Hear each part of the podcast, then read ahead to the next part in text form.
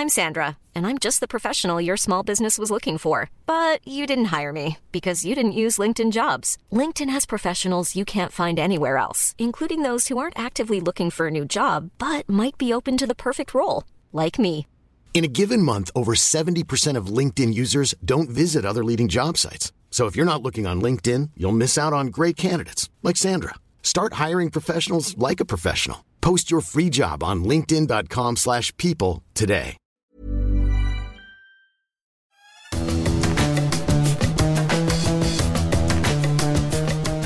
Salut les fous du volant, très heureux de vous retrouver pour votre podcast consacré à la Formule 1. Cette semaine, je fais la paire avec Julien Pereira. Salut Julien, en forme Salut Gilles, en forme, tout à fait. Bonjour à tous. Évidemment, on va revenir sur le Grand Prix d'Émilie-Romagne, quatrième week-end de course de la saison, avec un format sprint et un doublé pour Max Verstappen qui a remporté la course sprint samedi et le GP dimanche, et aussi un doublé pour Red Bull qui a placé ses deux autos aux deux premières places du Grand Prix euh, dimanche. Voilà pourquoi on peut estimer, ou pas, d'ailleurs c'est la question qu'on se posera, euh, si la saison débute réellement pour les hommes de Christian Horner euh, du côté de l'Émilie-Romagne. Et puis logiquement, si on a festoyé chez Red Bull, on a grimacé quand même du côté de chez Ferrari, nouvel abandon pour Sainz, 7, sixième place, pardon, euh, sixième place pour Charles Leclerc. Ne serait-ce pas le retour des vieux démons pour la Scuderia? On en parlera avec Julien. Et puis enfin, on évoquera le sort de Mercedes ça part dans tous les sens au sein de la firme à l'étoile. Ce podcast qui est à retrouver sur toutes les bonnes plateformes d'écoute de Deezer à Spotify en passant par Acast ou par Apple Podcast. N'hésitez pas à nous donner 5 étoiles et aussi à vous abonner et de cette manière vous recevrez les nouveaux épisodes directement sur votre smartphone. On débute donc les fous euh, du euh, volant en évoquant le sort de Red Bull. Est-ce que c'est le euh, véritable début de la saison pour la firme de Christian Horner avec ses victoires collectées en Émilie-Romagne Après trois abandons cumulés lors des trois premiers Grands Prix de l'année, Red Bull a fait une véritable radia euh, sur ce Grand Prix en Émilie-Romagne. Paul, victoire samedi en sprint, dimanche en course, avec le point du meilleur temps pour Max Verstappen qui a empoché donc le maximum possible, 34 points. Euh, troisième samedi, Sergio Pérez est allé chercher la deuxième place dimanche, tout en provoquant indirectement la sortie de euh, Leclerc. C'est le premier doublé aussi pour Red Bull depuis 2016. Il n'y a pas eu de souci de, de fiabilité. Les hommes de Christian Horner qui ramènent un total de 58 points pour l'équipe autrichienne sur 59 euh, possibles. On a eu le sentiment, et c'est pour ça qu'on se pose cette question, hein, Julien, que ce Grand Prix d'Émilie-Romagne a constitué le véritable début de saison pour, euh, pour Red Bull. Est-ce que tu es d'accord avec ça? Et je pense notamment au, au fait qu'il y a eu des évolutions finalement plus importantes que ce qu'on avait annoncé du côté de, Christian Horner. Oui, oui, euh, on peut penser aussi que c'était une volonté de Red Bull justement de minimiser ces évolutions. Euh, on sait que le premier Grand Prix européen de la saison, traditionnellement, c'est celui où on apporte les évolutions pour une question euh, de temps de production, aussi pour une question de coût. Beaucoup, plus, beaucoup moins coûteux d'amener ces évolutions euh, en Europe. Et donc Red Bull avait fait ce choix malgré le format du week-end, avec moins d'essais. D'autres écuries ont fait un choix tout à fait opposé, on en parlera un petit peu plus tard. Mais Red Bull avait pris ce risque-là, malgré, tu l'as dit, les soucis de fiabilité. C'était quand même un vrai risque d'apporter des évolutions sans être certain que la monoplace soit capable d'aller euh, au bout d'un Grand Prix. Red Bull était un petit peu dos au mur. Ils ont fait ce choix, c'était une vraie prise de risque. Et ça a payé parce que, évidemment, là, on a vu, peut-être pour la première fois de la saison, que la Red Bull était net- nettement au-dessus de, la concurrence euh, sur ce Grand Prix et même sur l'intégralité du week-end. Euh, Exactement, c'est vrai.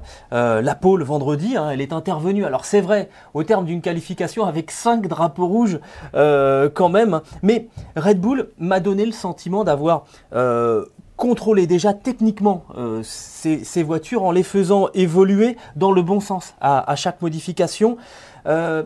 On, avait vraiment le sentiment que euh, on, arrivait à chaque fois à extraire le, le pot- le potentiel rationnel des, voitures, c'est-à-dire que euh, on comprenait les réactions de l'auto, on, agissait en fonction pour aller dans un but, et les modifications qu'on a fait sont allées dans le sens que l'on attendait. C'est dans ce sens-là où je dis que vraiment il y a eu des choses très rationnelles et, et très concrètes.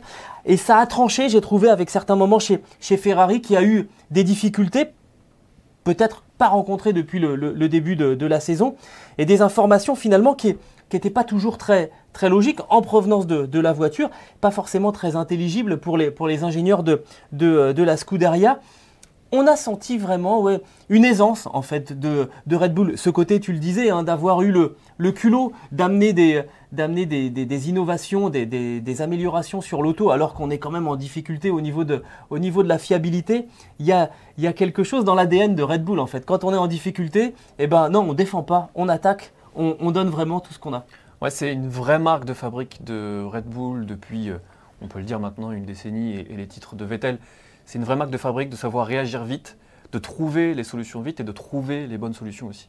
Euh, on, le verra euh, peut-être tout au long de la saison, mais euh, c'est peut-être là que la différence peut se faire entre Red Bull, Ferrari et potentiellement Mercedes. On aura aussi l'occasion d'en reparler, mais Red Bull a une vraie capacité de réaction parce qu'ils ont les cerveaux pour le faire, aussi parce qu'ils ont les moyens, mais ils, ils ont surtout aussi cette vraie confiance en leur équipe, gagnée évidemment notamment la saison dernière, et donc ça peut vraiment faire la différence sur, euh, sur la suite de la saison. Oui, il y a une question de culture aussi, hein, de, savoir euh, euh, faire avancer les, choses durant la, saison. Alors là, on a été un petit peu ennuyé, Julien, parce qu'on on a trouvé la, trace d'une réaction de, Helmut Marco, qui est toujours assez truculent, et on, lui posait la question de savoir si finalement Red Bull euh, allait avoir une capacité à faire évoluer son auto plus grande que celle de, de, euh, la Scuderia. Helmut Marko a répondu que oui, il pensait que la Scuderia n'arriverait pas à suivre.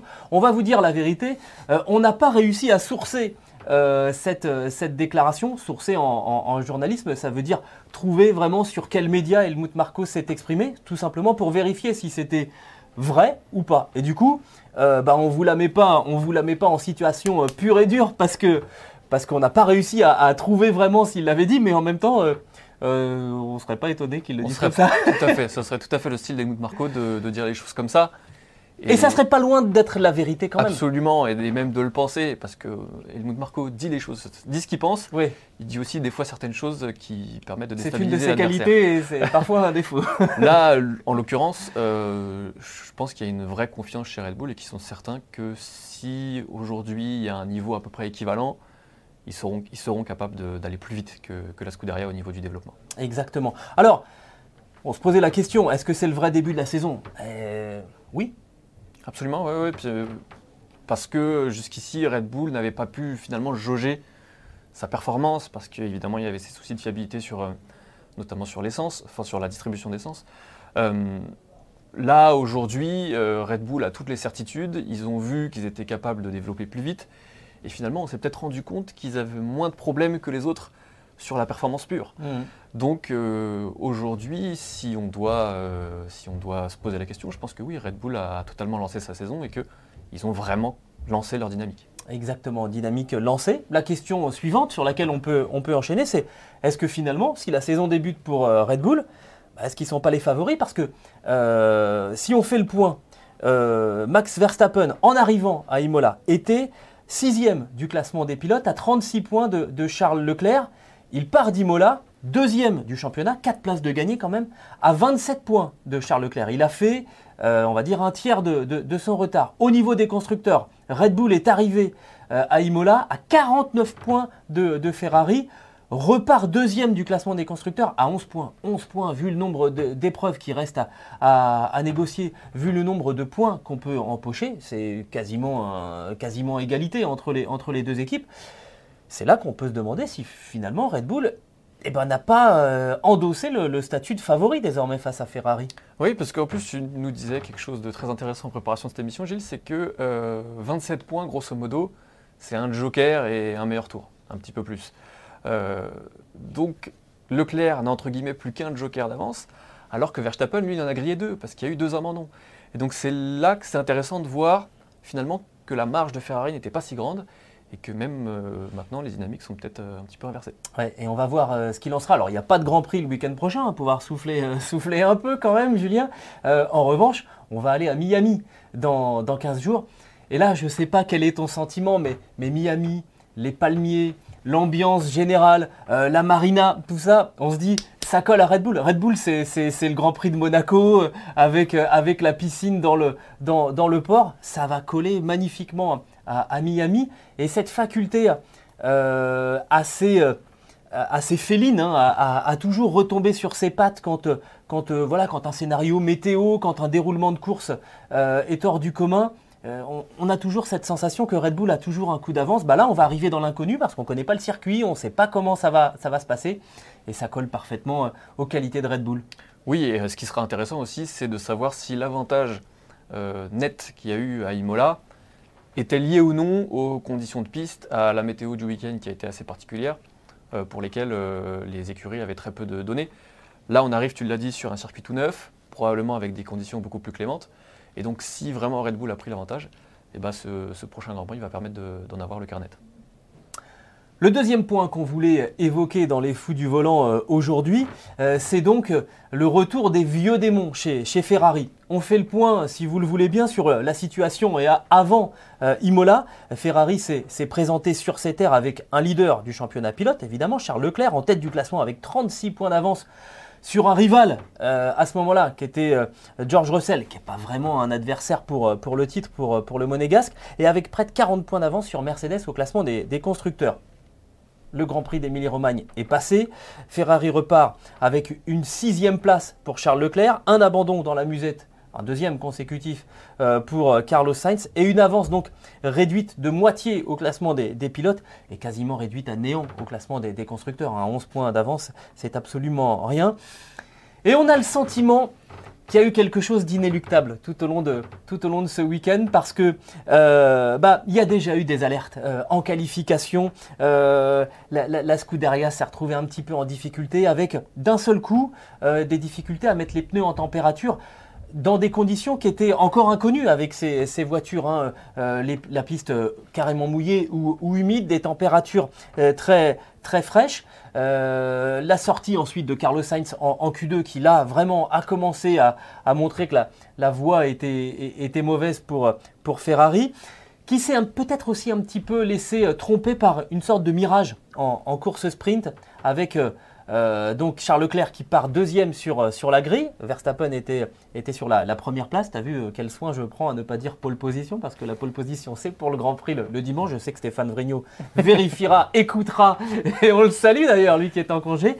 donc Verstappen part sur la première place. À ses côtés Charles Leclerc qui prend un meilleur départ, qui fait quasiment toute la course devant. Oui, sauf que ben, la Ferrari, elle s'est mise à dégrader ses pneus et sur la fin de course, Max Verstappen a, croqué le monégasque pour aller chercher cette, euh, cette victoire.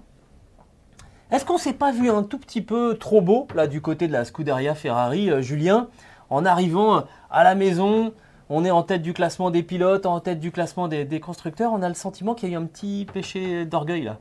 Oui, je suis assez d'accord avec ce, point de vue. Pourquoi? Parce que Ferrari, au contraire de Red Bull, on l'a dit en début d'émission, avait fait le choix de ne pas amener euh, d'évolution significative. Pourquoi? D'abord parce qu'ils estimaient que le format du week-end, on l'expliquait, avec deux séances libres seulement et la qualification dès le vendredi, euh, c'était pas opportun, tout simplement parce que euh, la Scuderia n'aurait pas pu récolter suffisamment de données pour savoir ce que valaient ces, évolutions. Euh, j'ai quand même tendance à penser aussi que si elles ont fait ce choix, si la Scuderia a fait ce choix, c'est parce qu'elle estimait qu'elle avait suffisamment de marge pour se permettre de ne pas apporter ces évolutions, mais malgré tout euh, rester devant. Mm. Finalement, je pense qu'elle avait aussi sous-estimé euh, la capacité de Red Bull, notamment à réduire le poids de la monoplace. On sait que Ferrari était très en avance dans ce domaine-là, et c'est ce qui lui permettait euh, d'être plus performante malgré un marsouinage aigu, qui ne touche pas pour le coup Red Bull, en tout cas beaucoup moins. Et donc je pense qu'elle avait sous-estimé la capacité de Red Bull à réduire ce poids-là, le poids de la monoplace. Donc oui, elle s'était peut-être vue un petit peu trop, belle. Et quelque part, elle l'a payé sur, sur l'ensemble du week-end, à la fois le vendredi euh, euh, sur, sur les séances et aussi euh, en course sprint et, dimanche durant le Grand Prix. Alors du coup, après la, course sprint, on s'est retrouvé avec les deux monoplaces de la, de Scuderia sur, les places, paires de, la grille. Hein. Deuxième place pour Charles Leclerc, quatrième position pour Carlos Sainz qui avait fait une belle course sprint. malheureusement là, c'est pas de chance. le côté droit de la piste mouillé euh, par la pluie est beaucoup moins bon euh, pour, le, pour, pour, le départ. Il y a aussi l'emplacement hein, de, de, Charles Leclerc avec une bande goudronnée qui est assez. Vous irez voir les, les, les, images, ça circule. C'est assez étonnant d'avoir une espèce de plaque goudronnée à l'endroit. Surtout dans ces conditions humides qui rendaient finalement cette portion-là beaucoup moins adhérente pour, pour la monoplace de Leclerc. Donc les deux Ferrari qui sont du mauvais côté de la piste, ça c'est pas de chance. la Ferrari de Carlos Sainz percutée par Daniel Ricciardo dans, le, dans, le premier, dans, dans la première chicane et qui est éliminée, ça non plus c'est pas de chance.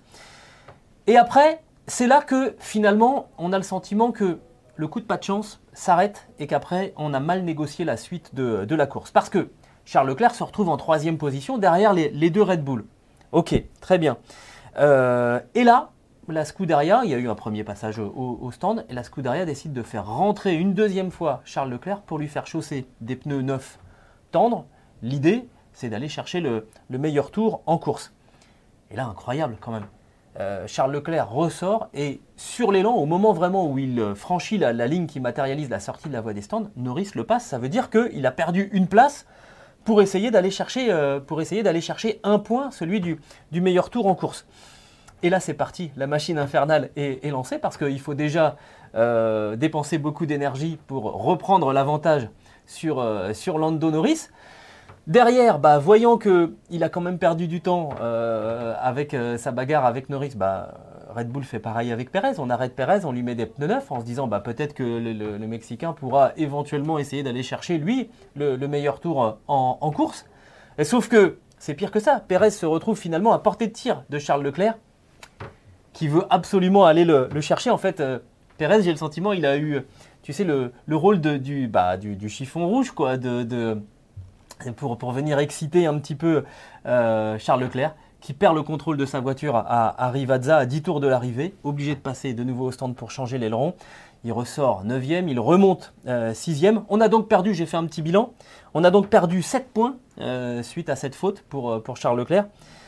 Pour tenter d'en prendre 3 de plus, euh, les, points de la, les points de la deuxième place, et évidemment, euh, et, éventuellement 4 points de plus, les points de la deuxième place et, le, point du meilleur tour en, course. Est-ce que le jeu en valait la chandelle? Faut-il en vouloir à Charles Leclerc?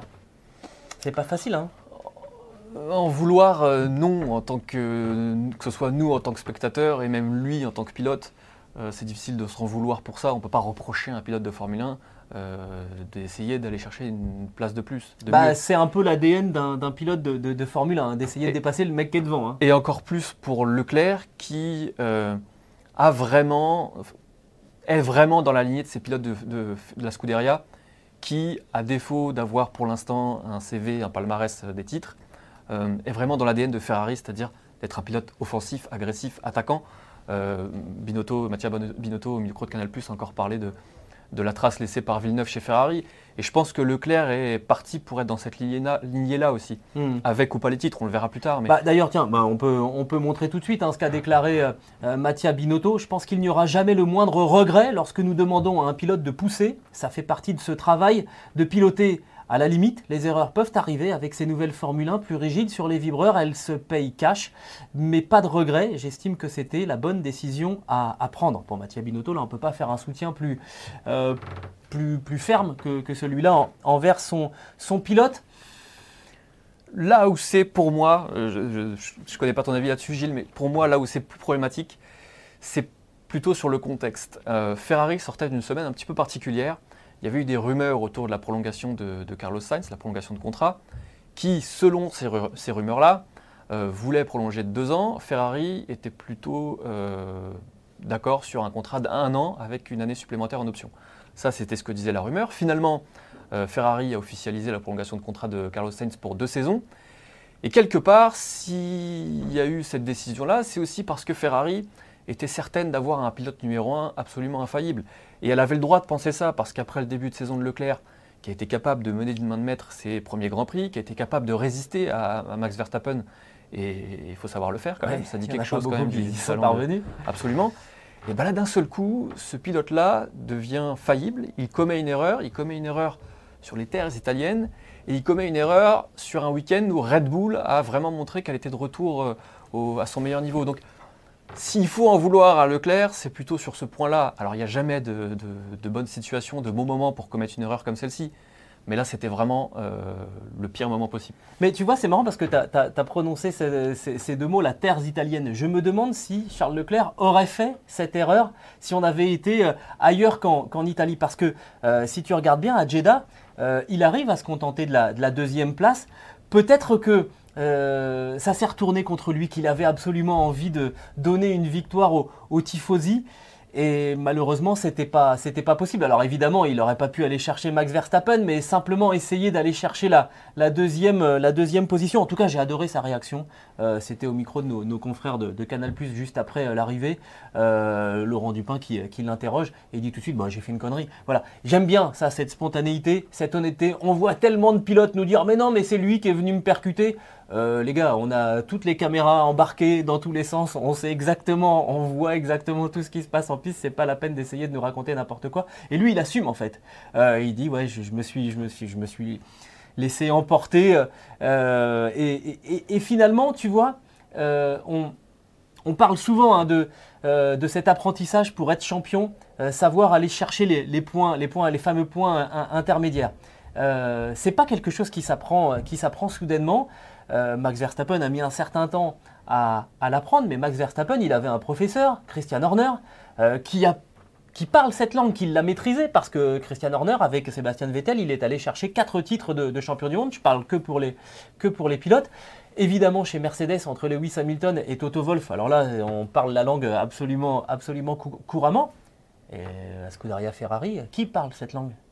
Euh, personne. commence à dater, effectivement. Personne. Euh, Mattia Binotto, certes, était à la Scuderia quand euh, Schumacher a été champion du monde, mais il était dans la partie technique, donc il n'était pas en, interaction avec, avec le pilote. En gros, Mattia Binotto et, Charles Leclerc, ils apprennent la langue, la langue du, de, champion bah, sur le tas à chaque, à chaque Grand Prix, et ça, ça peut faire la différence sur le, sur le long d'une saison. Je suis tout à fait d'accord, et ce qui est intéressant sur ce que tu disais, la comparaison avec Max Verstappen, quand on interroge ceux qui ont connu euh, les deux pilotes, Max Verstappen et Leclerc, dans les catégories inférieures, parce que ces deux-là, finalement, euh, ils ont fait toute leur carrière en sens. Toute leur carrière.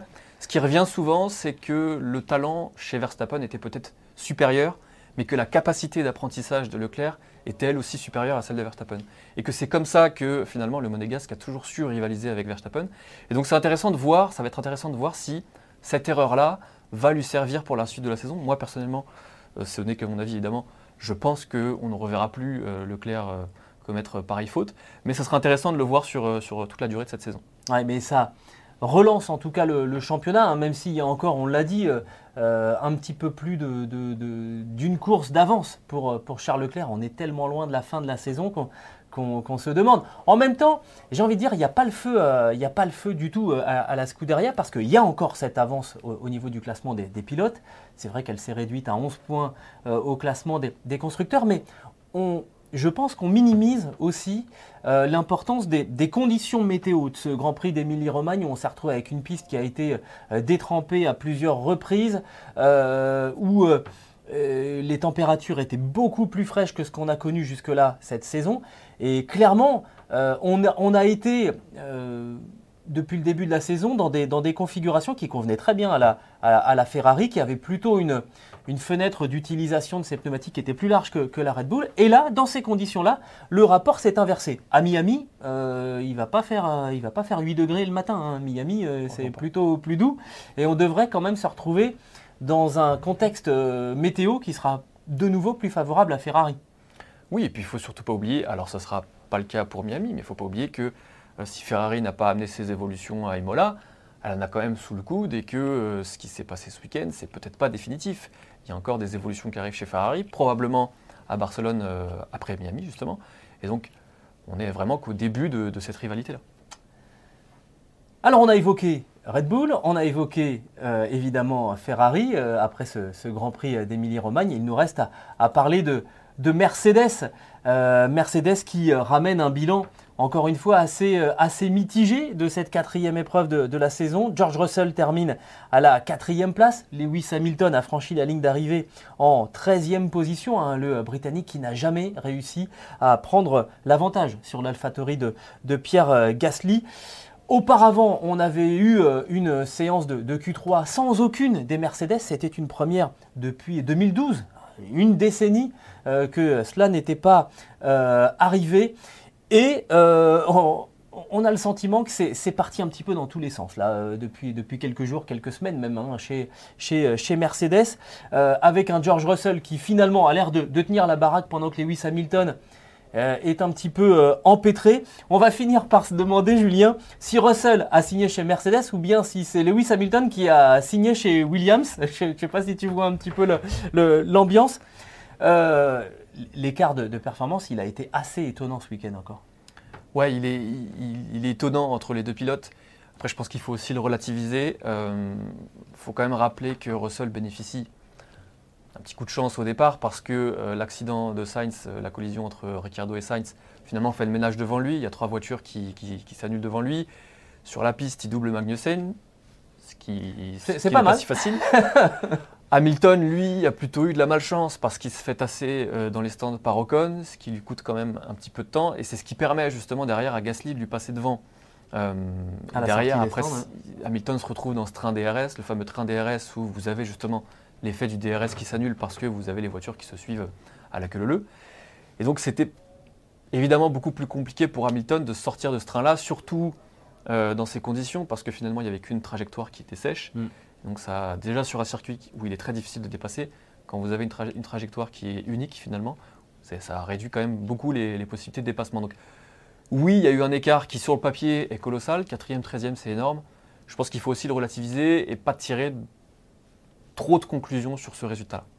Il y, en Alors- a quand même, il y a quand même des enseignements. Oui, oui, alors il y a des, il y a des enchaînements. Euh, il y a, on voulait attirer aussi euh, l'attention sur un échange qui a eu lieu euh, juste après l'arrivée de, de la course. hein. C'était euh, à la radio entre Toto Wolff et, et Lewis Hamilton. Toto Wolff qui, qui prend la parole. Lewis, désolé pour ce que tu as eu à, à conduire. Je sais que c'était inconduisible. Ce n'est pas le résultat que nous méritions. C'était une course terrible. Réponse de Lewis Hamilton. Oui, Toto, continuons à travailler dur nous nous sortirons de cette situation, lui répond le, patron. Alors, on, voit que Toto Wolff essaye vraiment de, réconforter son, pilote parce que euh, il faut aussi mettre en perspective, il y a eu un, échange entre les, deux hommes vendredi. euh, après la qualification, où euh, bah, justement en qualification où il n'y avait pas de, de Mercedes en Q3, et alors ça a beaucoup fait, euh, beaucoup fait parler, Toto Wolff a essayé de calmer un peu, on a eu le sentiment qu'il y a eu vraiment un éclat de voix entre, Hamilton et, Toto Wolff. On ne sait pas exactement ce qui, s'est dit, mais ce qui est clair, c'est qu'il y a de la tension dans ce box. Oui, c'est clair, et puis c'est même logique. Euh, vous avez une saison qui, un début de saison en tout cas, qui ne se passe pas du tout comme prévu. Après des années des années de domination où on a l'impression que l'écurie et, et son pilote, euh, Lewis Hamilton, étaient sur des rails, et là évidemment c'est beaucoup plus compliqué. C'est des situations que à la fois Mercedes, aussi Lewis Hamilton depuis un certain temps, euh, n'ont pas eu l'habitude de gérer, donc forcément ça crée, ça crée des frictions, c'est pas étonnant. Et tu vois, il y a, y a quelques minutes, on, évoquait à propos de, Charles Leclerc et de Ferrari le fait que euh, il fallait avoir un logiciel particulier pour être champion du monde de, Formule 1. Euh, bah, j'ai le sentiment qu'il faut avoir aussi un, logiciel un petit peu particulier pour euh, conduire cette, Mercedes et que George Russell, on, l'a déjà dit hein, depuis le début de la saison, lui, il a grandi en Formule 1 chez Williams avec une auto qui était largement en retrait par rapport au, reste du plateau. Donc quelque part, il est habitué à se battre presque contre sa voiture autant que contre ses, adversaires. Lewis Hamilton, il parle pas du tout ce langage. Ça fait des saisons et des saisons que la Mercedes est au-dessus du lot et que finalement, son auto, c'est sa première alliée face aux, autres adversaires. Ça, c'est aussi un, changement de, paradigme que, bah, qui s'apprend pas en quelques minutes, surtout quand ça fait des années et des années que euh, on n'a pas à gérer ce problème-là. Oui, a- de toute façon, sur le constat, il y en a un qui, malgré tout, a fait une progression par rapport à la saison dernière sur le plan technique. C'était George Russell. Et pour l'autre, Lewis Hamilton, c'est une régression. Et, et ça, c'est l'aspect technique. Mais je pense qu'il faut aussi prendre en compte l'aspect psychologique Ouais. de tout ça. Euh, quand vous avez un pilote qui a vécu une saison éreintante comme, euh, comme Lewis Hamilton, qui s'est euh, très mal fini pour lui, qui a mis quand même plusieurs semaines à s'en remettre psychologiquement, qui derrière se prépare pour revenir, pour se battre sous-entendu en espérant pour se battre pour le titre, et qui finalement se rend compte que son combat pour l'instant, c'est de se battre pour, pour les points. Faut quand même pas négliger euh, l'impact psychologique que ça peut avoir pour un pilote comme Lewis Hamilton. On peut euh, ne pas douter du fait qu'il s'en remettra, qu'il sera capable de revenir à son meilleur niveau, mais il faut quand même savoir l'encaisser, le digérer, et vivre avec tout simplement. Lewis Hamilton qui a, d'ailleurs déclaré hein, qu'il se considérait en dehors de, la course au, titre. Lewis Hamilton euh, qui est désormais septième du, du, championnat avec un total de, de 28 points, euh, alors que George Russell est quatrième du, championnat avec 49 points. Donc euh, il y a quand même déjà un, déficit de 21 points par rapport à, son coéquipier, George Russell, qui est, qui est, pas loin finalement de, Sergio Pérez, qui arrive vraiment à, à, tirer. Alors tu l'as dit, il y a eu un petit peu de, réussite pour le, pour le Britannique. Il faut, il faut en avoir aussi. Euh, Lewis Hamilton en a eu, euh, en a eu également dans, sa carrière. Euh, techniquement, on va, revenir maintenant sur le côté technique chez, Mercedes. On a toujours ce problème de, marsouinage. la voiture qui, qui rebondit hein, littéralement et qui ruine absolument tous les efforts de la firme allemande et qui est parti manifestement dans deux directions de, travail, une menée par George Russell, l'autre menée par, euh, par Lewis Hamilton. Et je vais te confier quelque chose, euh, Julien, et je vous le confie à vous aussi qui nous, qui, nous écoutez. Euh, j'ai eu une petite indiscrétion aussi samedi. Il y a deux directions différentes, et il y en a même une troisième qui commence à, à, monter en, puissance chez Mercedes. Ce serait éventuellement de de revenir au premier modèle de, Mercedes qu'on avait vu évoluer euh, en essai libre à, Barcelone. Vous savez qu'à Bahreïn, on avait, euh, on, avait amené donc la deuxième séance d'essai libre avant les, avant les, Grands Prix. On avait amené cette, euh, cette Mercedes sans les pontons. Et on est en train de se demander si finalement il n'y aurait pas un axe de travail à, continuer de, développer sur la première Mercedes qu'on avait vue à Barcelone et qui, elle, était équipée de, de pontons beaucoup plus classiques, beaucoup plus euh, euh, volumineux. Alors d'ici à dire que euh, pour, alors pas, pour Miami hein, évidemment, mais pour le Grand Prix de, Barcelone, donc ça serait les premiers essais, ça doit être le, 20 mai. Ben c'est pas totalement exclu de, voir finalement une, Mercedes première mouture revenir. Ça serait un aveu d'échec pour, pour, la firme, allemande. Parce qu'en même temps, on se dit que cette F1 sans ponton, elle a un potentiel, et Toto Wolf le dit, hein, il y, a, un potentiel incroyable. Si on arrive à, régler tous ces problèmes, euh, ça peut devenir une arme de guerre. Oui, il faut quand même rappeler à, nos auditeurs que euh, Mercedes est convaincu que ce concept-là, sans ponton, est un concept gagnant qui peut lui permettre d'être devant et largement devant. Euh, le problème, c'est que ce concept actuellement, il ne peut pas être exploité à cause du marsouinage qui pose trop de problèmes et qui oblige Mercedes à prendre des euh, résolutions pour justement limiter euh, ce problème-là et ses conséquences. Donc globalement, le concept qu'ils ont là, il est inexploitable. Ce qu'ils veulent, c'est voir s'ils sont capables de réduire ce marsouinage pour vérifier si effectivement ce concept permet d'être devant. Donc ils essayent, effectivement, on peut logiquement euh, en déduire que si ça continue de ne pas marcher, qu'ils ne trouvent pas la solution, eh ben, évidemment, il va falloir qu'ils reviennent à quelque chose de plus conventionnel. Donc ce ne serait pas étonnant qu'une écurie comme Mercedes, c'est aussi ce qui peut expliquer euh, la différence de performance entre Hamilton et Russell, tente en attendant euh, plusieurs choses sur une voiture et sur l'autre pour voir des petits axes de développement, des axes d'amélioration. C'est en partie ce qui peut expliquer la différence de performance euh, entre Hamilton et Russell. Souvenez-vous, à, Melbourne, Russell, Hamilton pardon, avait monté sur sa monoplace des capteurs qui ont attiré l'attention de, beaucoup d'observateurs. Et ces capteurs n'étaient pas sur la monoplace de George Russell. Ça montre quand même qu'il y a des tests qui sont faits différemment en fonction des monoplaces. Et ça montre que euh, Mercedes cherche encore la solution pour permettre à ce concept apparemment révolutionnaire de, fonctionner.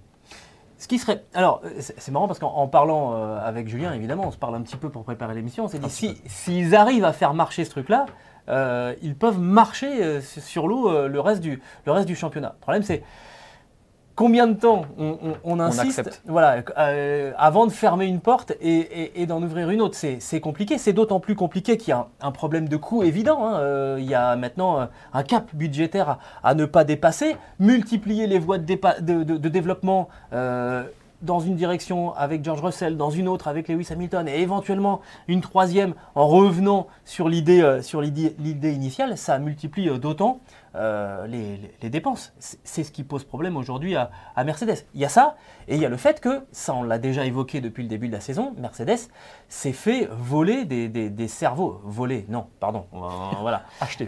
oui, il y, a, des cerveaux qui ont choisi, qui travaillaient chez Mercedes, qui ont fait la réussite de Mercedes et qui ont choisi d'aller travailler, notamment pour Red Bull Powertrain. Il y en a quelques-uns qui sont partis aussi chez, chez Aston Martin.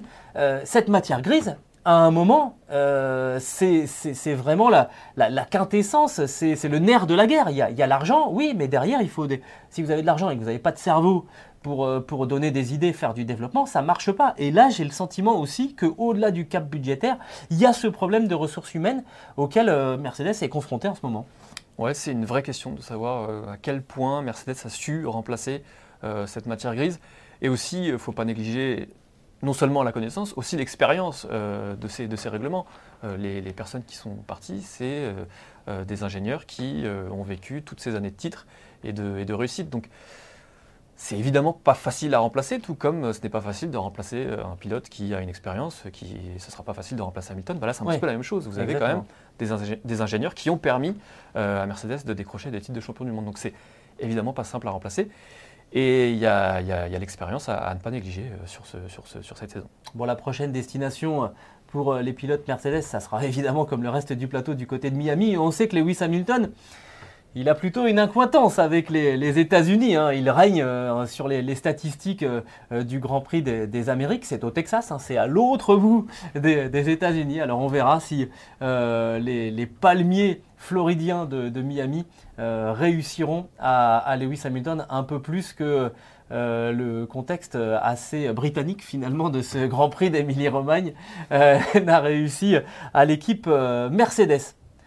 Voilà, je crois que c'est ce qu'on a tout dit. pouvait dire sur cette quatrième épreuve de la saison. Ce podcast qui est à retrouver sur toutes les bonnes plateformes d'écoute, euh, de Deezer à Spotify, en passant par Acast et par Apple Podcast. N'hésitez pas à nous donner 5 étoiles et à vous abonner. Et de cette manière, vous recevrez directement les épisodes sur votre euh, smartphone. Il nous reste à, remercier euh, Quentin qui euh, nous euh, fabrique les petits euh, visuels. Excellent, Quentin et puis Adrien Yo.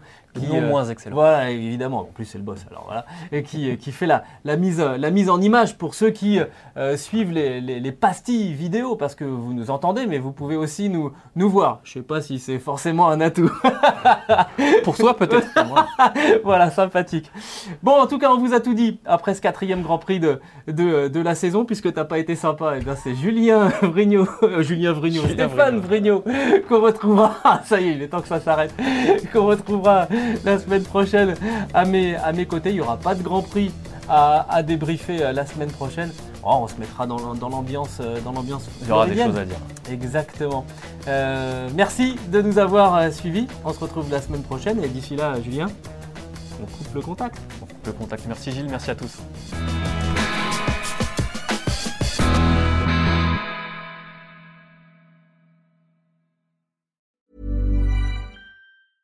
Planning for your next trip?